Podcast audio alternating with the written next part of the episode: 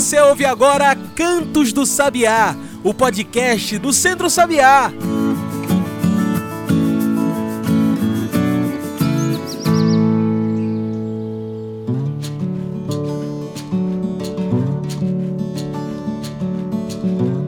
A todos e todas que nos ouvem agora pelo Spotify e demais plataformas. Eu sou João Lucas e está começando agora o Cantos do Sabiá, nosso podcast semanal sobre o campo, a cidade e o mundo. Cantos do Sabiá é o podcast semanal do Centro Sabiá. Se quiser receber toda semana um episódio novo, segue a gente aí compartilha com um amigo, com uma amiga e faça o Cantos do Sabiá chegar cada vez mais longe. Aproveita e participe das pesquisas do Cantos do Sabiá. Toda semana estou lembrando vocês que no Spotify você responde algumas perguntinhas do Cantos do Sabiá. A sua resposta é fundamental e se você quiser ter ela lida aqui, então responde lá é no Spotify, no Cantos do Sabiá. E olha, antes da gente ir para nosso papo sobre o Dia Mundial da Alimentação, eu lembro vocês da campanha do Centro Sabiá Meu País Sem Fome. Participe da campanha com a hashtag, hashtag Meu País Sem Fome. Você ouve agora o esporte do Centro Sabiá contra a fome e pelas feiras agroecológicas. Ei, tu mesmo. Tu sabe o que são as feiras agroecológicas? As feiras agroecológicas são espaços de troca de saberes, sabores e muita agroecologia. As feiras são espaços de comida saudável, sem veneno e feita pelas mãos de agricultoras e agricultores que se preocupam com a sua saúde. Consumir alimentos da agroecologia vai muito além de comer bem é alimentar a agricultura camponesa, comer sem agrotóxicos e movimentar a economia local. Você precisa conhecer a feira agroecológica mais próxima de sua casa. E onde eu encontro essas feiras? Se informe no Centro Sabiá. No site do Centro Sabiá, você vai na aba de feiras e encontra tudo da agroecologia pernambucana. Visite as feiras, combata a fome no campo e na cidade. Acesse centrosabiá.org.br barra feiras centrosabiá.org.br barra feiras Meu País Sem Fome, uma campanha do Centro Sabiá.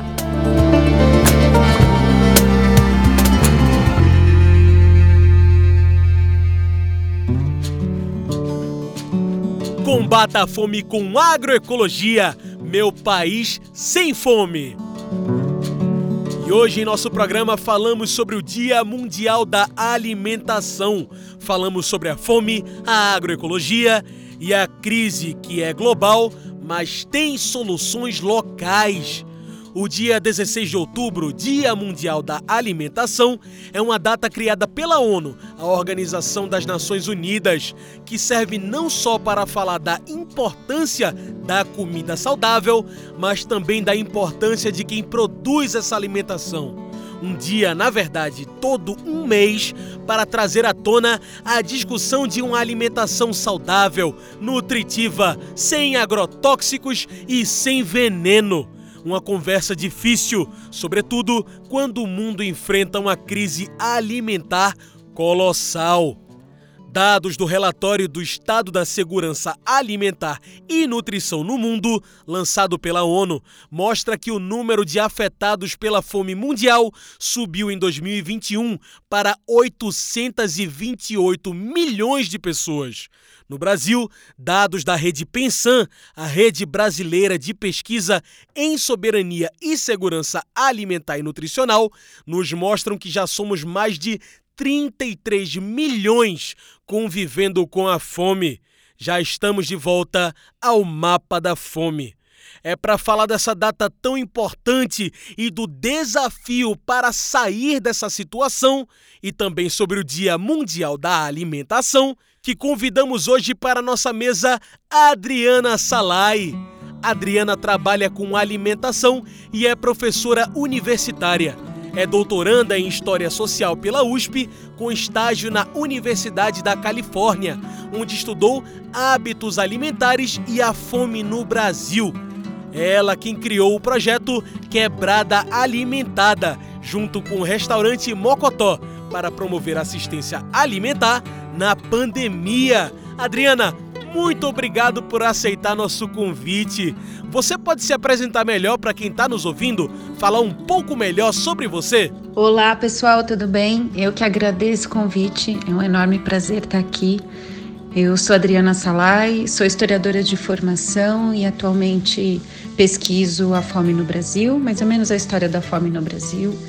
É, sou professora e na pandemia a gente criou aqui no extremo da zona norte de São Paulo, onde eu moro, um projeto que chama Quebrada Alimentada para assistência alimentar emergencial nessa crise de fome que a gente vive hoje. E para abrirmos o tema, Adriana, não dá para falar de fome sem antes entender o que significa.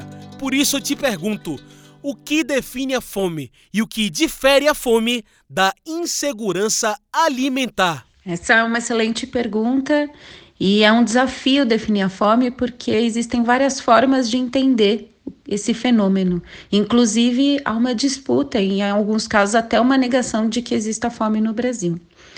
Ao longo da história do Brasil, a gente já definiu fome de diversas for formas, mas hoje a gente usa a escala brasileira de insegurança alimentar, que chama EBIA, e é a partir da escala de inseguranças alimentares, que tem três níveis, leve, moderada e grave, que a gente define fome. Para a gente, hoje, fome é o nível mais grave, que significa ficar um dia inteiro sem comer porque não teve acesso ao alimento.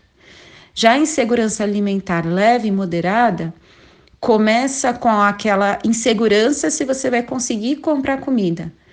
E depois aquela coisa do final do mês deu uma apertada, você diminuiu o número de frutas, de legumes, de variedades na sua mesa, é, troca a marca, aquela marca que você mais gosta, você não consegue comprar. E depois você vai diminuindo a quantidade também. Então, primeiro você perde a variedade e depois você perde a quantidade. É, essa escala de insegurança alimentar ela é interessante porque ela mostra como um processo. Não é que um dia a mesa estava farta e depois no outro dia acabou totalmente os alimentos. É um processo que faz com que a família vá entrando numa situação de fome. Mas também, ao mesmo tempo, eu acho que às vezes é, a insegurança alimentar, essa palavra, faz com que a gente não dê o peso suficiente que tem nesse processo, porque não, não há nada de leve em você ter que diminuir a variedade de alimentos, em você ter que diminuir a quantidade de alimentos. Todas as formas de insegurança alimentar são pesadas e às vezes elas não comunicam para uma pessoa que não trabalha com o tema, por exemplo. A gente fala em segurança alimentar, tem uma parte da população que não se apropria disso, mas quando a gente fala fome, a pessoa se apropria. E, na minha opinião, uma família que já está pulando refeição, por exemplo, ela já está numa situação de fome. Então, a gente precisa pensar esse termo como algo mais estendido do que apenas ficar um dia inteiro sem comer. Adriana, segundo o relatório do Estado de Segurança Alimentar e Nutrição no Mundo 2022, no mundo todo a fome subiu. Somos mais de 828 milhões com fome. Por que isso acontece? Por que o mundo inteiro está passando fome, Adriana? Porque o mundo inteiro está passando fome. E no Brasil também, né? Uma imensa crise de fome. Uma resposta a gente já tem que não é falta de alimento.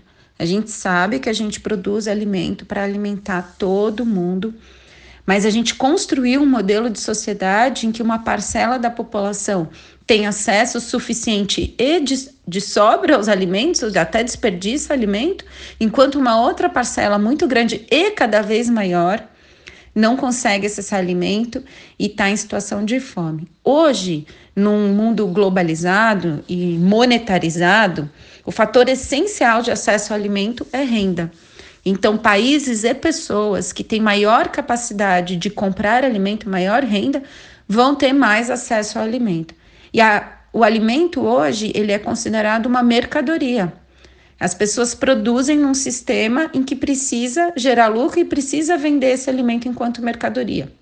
Isso não é um problema individual de um produtor, isso é um problema sistêmico da forma como a sociedade se organizou. Se ela é uma mercadoria, então só vai poder é, acessar esse alimento quem consegue comprar esse, essa mercadoria. Por isso a gente tem uma imensa parcela da população que não consegue, porque não tem acesso à renda, vive na pobreza extrema pobreza, e por isso o mundo continua a ter milhões de famintos. Já aqui no Brasil, os dados da Rede Pensan nos mostram que já somos mais de 33 milhões de pessoas convivendo com a fome aqui no país como a fome, um problema global, atinge um país como o Brasil, que historicamente sofre com as desigualdades sociais e econômicas, Adriana. Hoje no país a gente vive uma crise de fome. Quando a gente fala nesse número 33 milhões, a gente só está considerando o último estágio de insegurança alimentar, que é aquele ficar um dia inteiro sem comer. E se a gente considerar os outros estágios, a gente está falando de mais da metade da população com dificuldade de colocar comida na mesa. Acho que existe um fenômeno global de aumento da fome. Um pouquinho antes da pandemia, a gente já estava com né, dado, dados alarmantes, e na pandemia teve uma intensificação da fome, por tudo isso que a gente falou, mas existe também as especificidades do Brasil.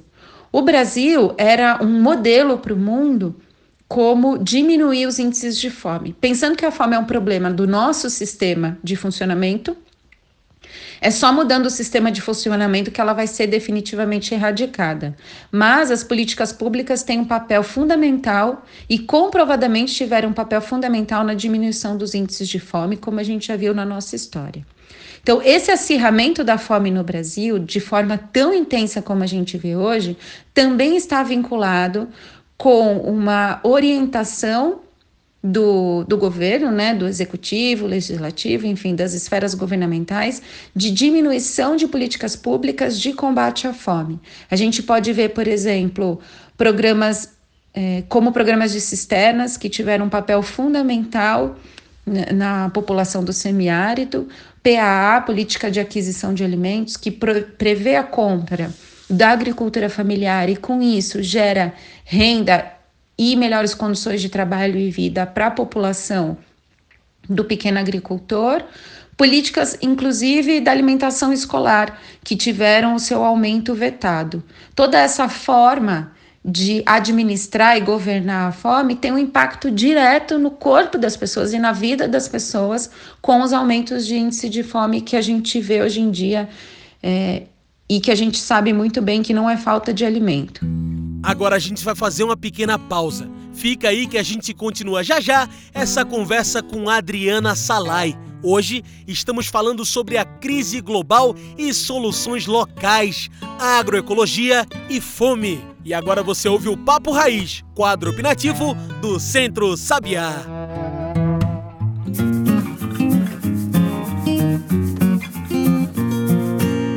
Papo Raiz, opinião e informação na voz de Alexandre Henrique Pires.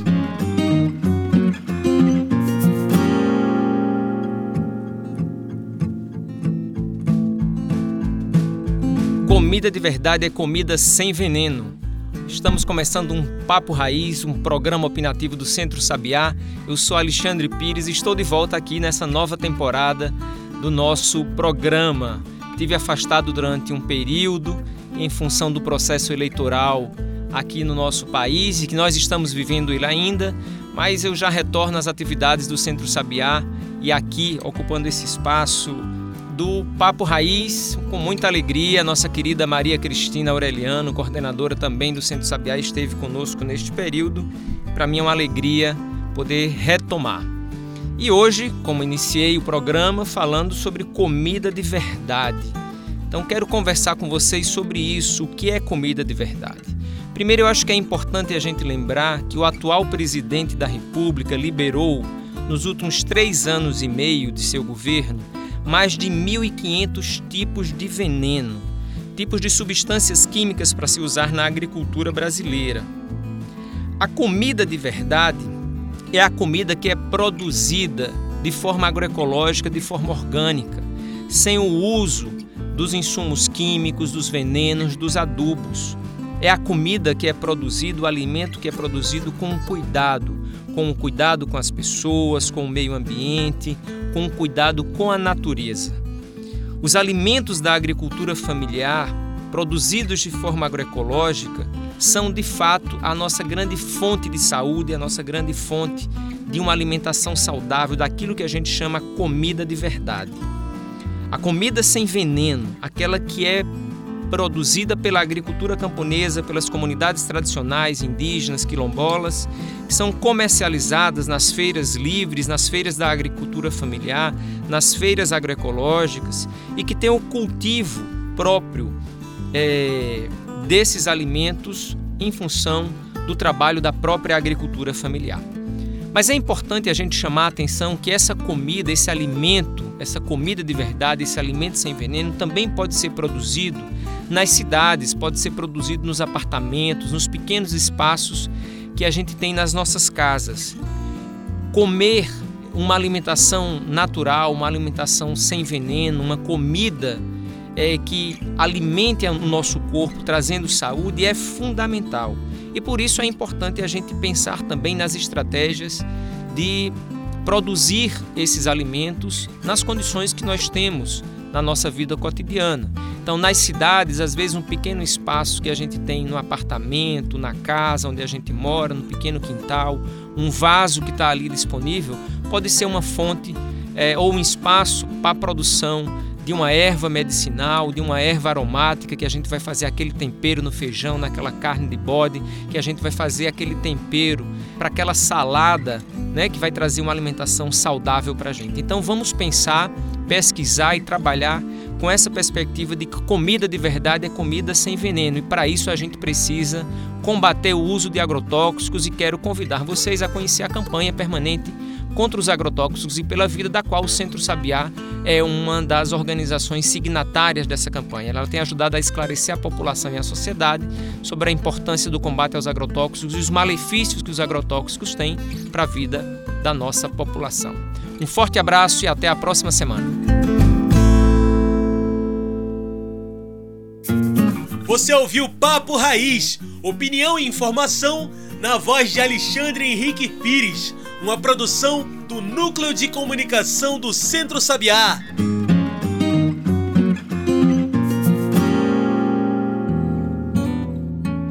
Já estamos de volta. A gente segue aqui conversando com Adriana Salai. Hoje falamos sobre fome e agroecologia, crise global e soluções locais. Segundo dados da FAO, a Organização das Nações Unidas para a Agricultura e Alimentos, o Brasil é um dos maiores produtores de alimentos no mundo e, mesmo assim, é um dos países com mais altas taxas de fome, com 125,2 milhões de pessoas em insegurança alimentar. Porque, apesar de produzir tanto, o Brasil passa fome. Afinal, produzir mais significa alimentar mais a população? Antigamente, a gente achava, antigamente, pensando em termos históricos, né, há 50 anos, 70 anos, a gente achava que se a gente produzisse mais, a gente ia alimentar mais pessoas. Claro que a gente precisa de um mínimo de alimento sendo produzido, né, para alimentar todo mundo. Mas como eu tinha falado anteriormente, o nosso modelo de produção hoje, ele não é focado em alimentar, ele é focado em produzir mercadorias. A gente sabe que o Brasil produz muita coisa, mas boa parte dessa produção vai para alimentar animal e não para alimentar pessoas diretamente. Indiretamente alimenta pessoas. Mas a gente também tem que pensar no modelo de produção em que é, existe essa produção de alimentos que é insustentável em termos ambientais e em termos de relação também, tanto de trabalho quanto nesse sistema que gera apenas mercadoria. E isso justifica o fato de a gente ser um país que produz muita coisa, mas ao mesmo tempo um país que tem muitas pessoas passando fome. Essa, esses alimentos commodities que são produzidos, eles vão para os portos e são exportados. Eles não têm como função primeira alimentar as pessoas. Com todos esses dados que discutimos aqui, fica claro que o sistema agroalimentar global, baseado na geração de lucro, sem preocupação com a saúde, está nos levando à crise, à fome e à morte. Pensando nisso e contra o agronegócio global, eu te pergunto: Seria a agroecologia a porta de saída para essa crise mundial? Eu acredito que sim, que a agroecologia seja a resposta para esse sistema que a gente implantou no mundo e que a gente está vendo que é insustentável pelas consequências ambientais e sociais. A nossa casa comum está é, tá sendo destruída e o nosso povo continua passando fome. Quais são as alternativas a isso? A agroecologia implantada num sistema de agricultura familiar, um algo, um processo que respeita a terra e respeita as pessoas e transforma as relações de produção da, dos bens necessários para a manutenção do mundo em algo sustentável para todas as partes envolvidas, que não somos só nós que habitamos esse mundo, né? Esse mundo habita em nós também, nós não existimos sem ele. A agroecologia já provou no passado e continua nos mostrando que é possível preservar a natureza, garantir soberania alimentar e saúde. Como que a agroecologia pode alimentar o Brasil? A gente, enquanto sociedade, tem um modelo de desenvolvimento muito pautado em oposição à natureza. É, Para que há uma ideia muito cristalizada, principalmente de base né, europeia, ocidental, de que para a gente se sentir seguro, a gente precisa produzir um modelo que seja de dominação e oposição à natureza.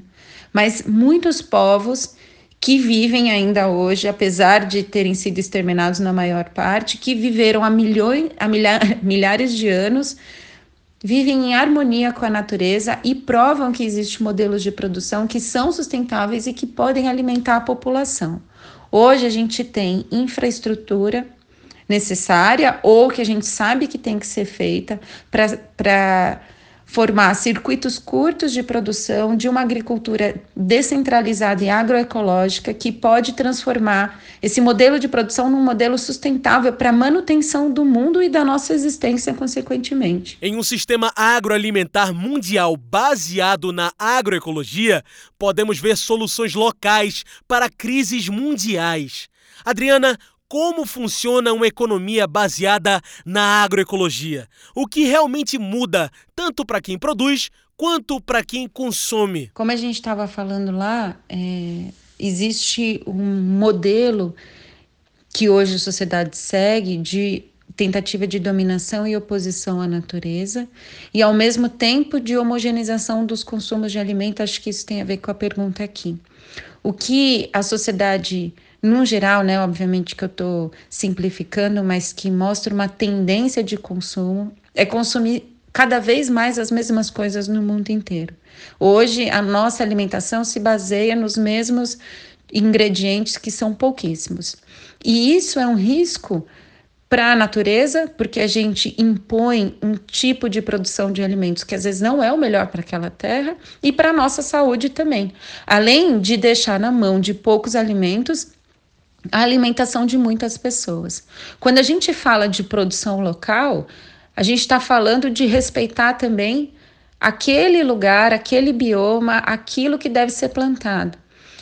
Então, para mim, o modelo de produção que deve basear a orientação do mundo é o favorecimento da produção local a partir daquilo que o bioma é capaz de dar. Se a gente respeita o lugar que a gente está, e valoriza o lugar que a gente está, a gente consegue entrar em harmonia com o sistema e produzir, consequentemente, mais alimentos. Produzindo mais alimentos, a gente consegue, a partir da tecnologia que a gente tem hoje de é, alta circulação pelo mundo, caso seja necessário, levar alimentos para outros locais também. E assim criando um modelo muito mais sustentável do que o que a gente tem hoje. Muito bem. Como nossa conversa está chegando ao fim, trago o nosso quadro especial do podcast, o Mete o Bico. Mete o Bico é o quadro onde o nosso convidado, a nossa convidada, trazem seus pontos finais para a discussão e metem o bico. Adriana, sabemos que apesar de todas as vantagens da agroecologia, ela sozinha não resolve crises globais. Então, Adriana, a política influencia? qual a importância de termos cada vez mais deputados, deputadas, governadores, prefeitas e tantos cargos de importância em nosso país que de fato se preocupem com a alimentação saudável e nutritiva. Mete o bico. A gente está vendo quais são as consequências é, das decisões políticas para a nossa alimentação. Se o problema é sistêmico, como a gente veio, fala, veio falando aqui, ao mesmo tempo a política ela tem uma interferência enorme nesse sistema, podendo reduzir os índices de fome, como a gente viu, ou aumentar os índices de fome, como a gente está vendo hoje. Ao mesmo tempo, o que a gente vê hoje está na contramão daquilo que a gente vem falando. Então, a gente tem um alto índice de aprovação de agrotóxicos que não são mais usados em várias partes do mundo, um aumento do, do índice de desmatamento, é uma contramão daquilo que a gente está falando, daquilo que, que o mundo vem falando e que para onde a gente sabe que tem que ir. Por isso as decisões políticas e as escolhas dos nossos representantes, elas também são fundamentais para orientação e para aquilo que a gente quer para o país.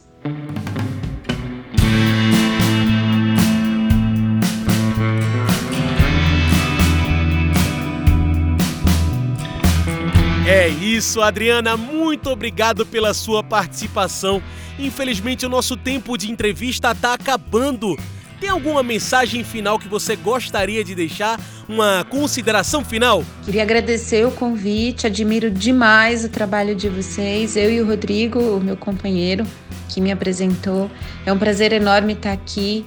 Eu acredito que a gente tenha que se unir, pessoas que estão pensando parecido e que queiram um mundo onde caiba a nossa existência no sentido amplo, né? Não só da humanidade, mas também dos outros seres vivos que habitam essa terra e da própria terra. Por isso, tamo junto. Obrigada, pessoal. Então tá aí. Muito obrigado mais uma vez pela sua participação. Gente, Hoje conversei com Adriana Salai. Adriana trabalha com alimentação e é professora universitária. É doutoranda em História Social pela USP, com estágio na Universidade da Califórnia, onde estudou hábitos alimentares e a fome no Brasil. Adriana é a criadora do projeto Quebrada Alimentada, junto com o restaurante Mocotó, para promover assistência alimentar na pandemia. É isso, pessoal. O Cantos do Sabiá fica por aqui e a gente lembra das nossas redes sociais. É por lá que o Centro Sabiá continua. No Instagram, Twitter, Facebook, procure por Centro Sabiá. Agora, se preferir, tem o nosso site, que é www.centrosabiá.org.br. Lembro aqui das pesquisas do Cantos do Sabiá. Passe no Spotify e responda as perguntas participe do Cantos. E esse foi o Cantos do Sabiá, uma produção do Núcleo de Comunicação do Centro Sabiá, com trabalhos técnicos e locução minha, de João Lucas. Tchau, pessoal, e até o próximo Cantos do Sabiá. A gente se encontra na semana que vem.